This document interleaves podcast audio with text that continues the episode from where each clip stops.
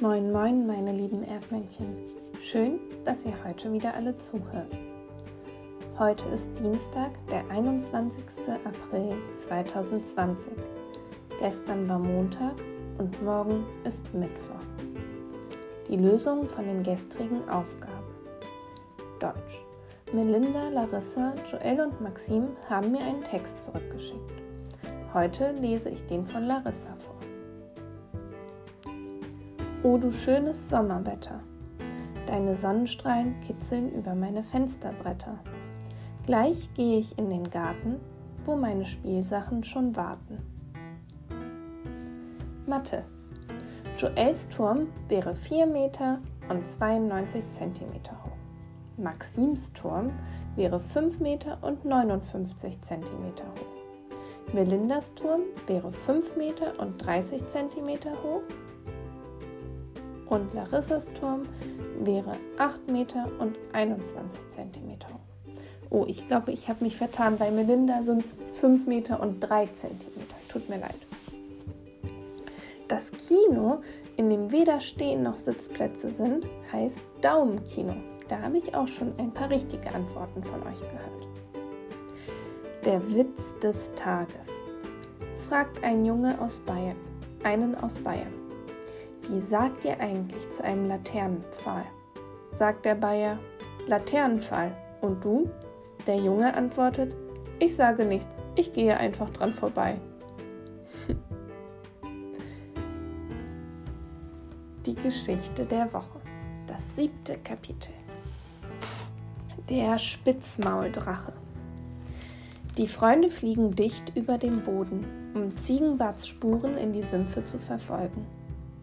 Lautlos schweben sie über die Gräser und Büsche hinweg und zwischen den niedrigen Bäumen und Nebelbänken hindurch, bis sie mitten in den Sümpfen auf eine Lichtung stoßen, an deren Ende sie Ziegenbart entdecken.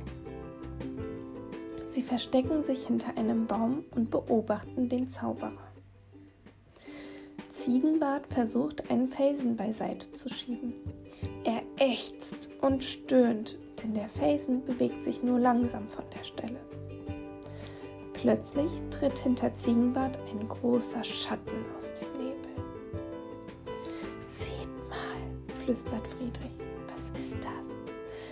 Der Spitzmauldrache, raunt Mathilda. Ach du dickes Ei, flüstert Kokosnuss. Wow, staunt Oskar. Der Drache überragt den Zauberer um mehrere Köpfe. Aus seinem spitzen Maul ragen fürchterliche Reißzähne. Seine mächtigen Arme enden in langen, spitzen Klauen. Aus dem Rücken wachsen zwei große Flügel. Der kann fliegen, flüstert Kokosnuss. Als Ziegenbart den Drachen bemerkt, weicht er erschrocken zurück, zieht Friedrichs Zauberstab hervor und ruft, Du machst mir keine Angst, ich bin ein mächtiger Zauberer und werde dich gleich in eine Birne verwandeln. Der Spitzmauldrache verzieht sein Maul. Brrr, bitte kein Obst, davon bekomme ich Bauchweh. Nun dann, sagt der Zauberer, verwandle ich dich in eine Maus. Was hältst du davon? grinst der Spitzmauldrache. Jetzt habe ich aber Angst. Das Grinsen wird dir gleich vergehen, du Sumpf, du spitzes Sumpf, Sumpfungeheuer, sagt Ziegenbart und hebt drohend den Zauberstab.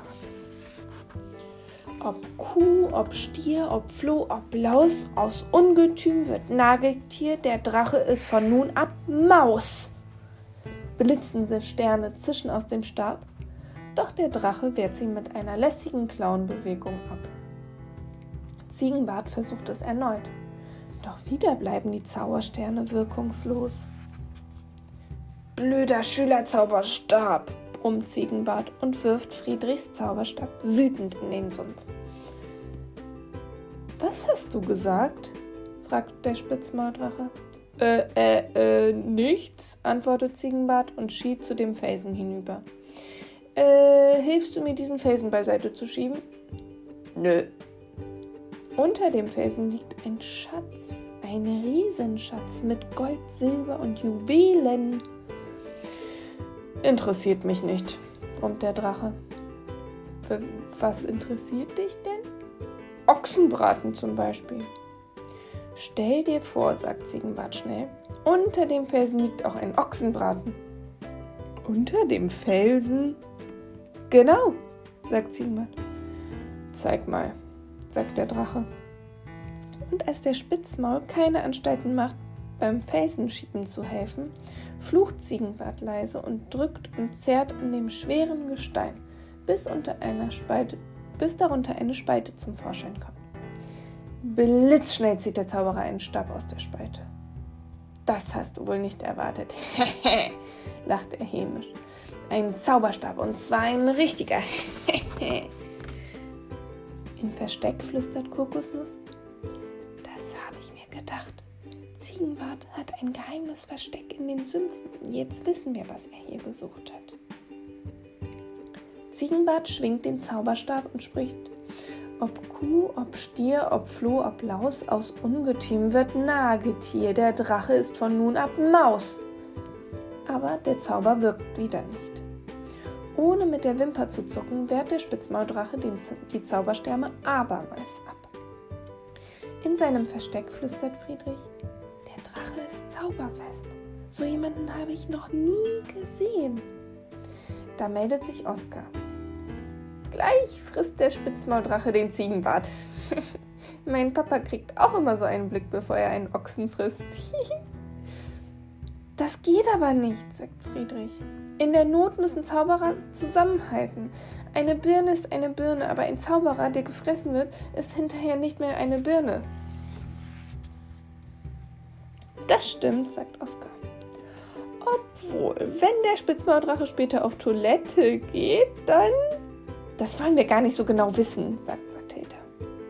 Friedrich will sich gerade aufmachen, als Kokosnuss sagt: Was willst du denn gegen den Spitzmauldrachen unternehmen?